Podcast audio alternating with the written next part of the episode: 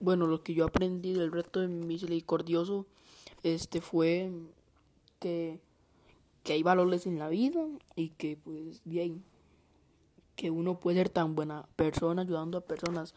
Y más que también este no sé que hay como cosas especiales y fe en la humanidad para que uno verdad les ayude a cada uno. Ya sea por ejemplo que uno le ayude este a los pobres que uno le ayude a, otros pobres, ¿me entiende? A los más necesitados.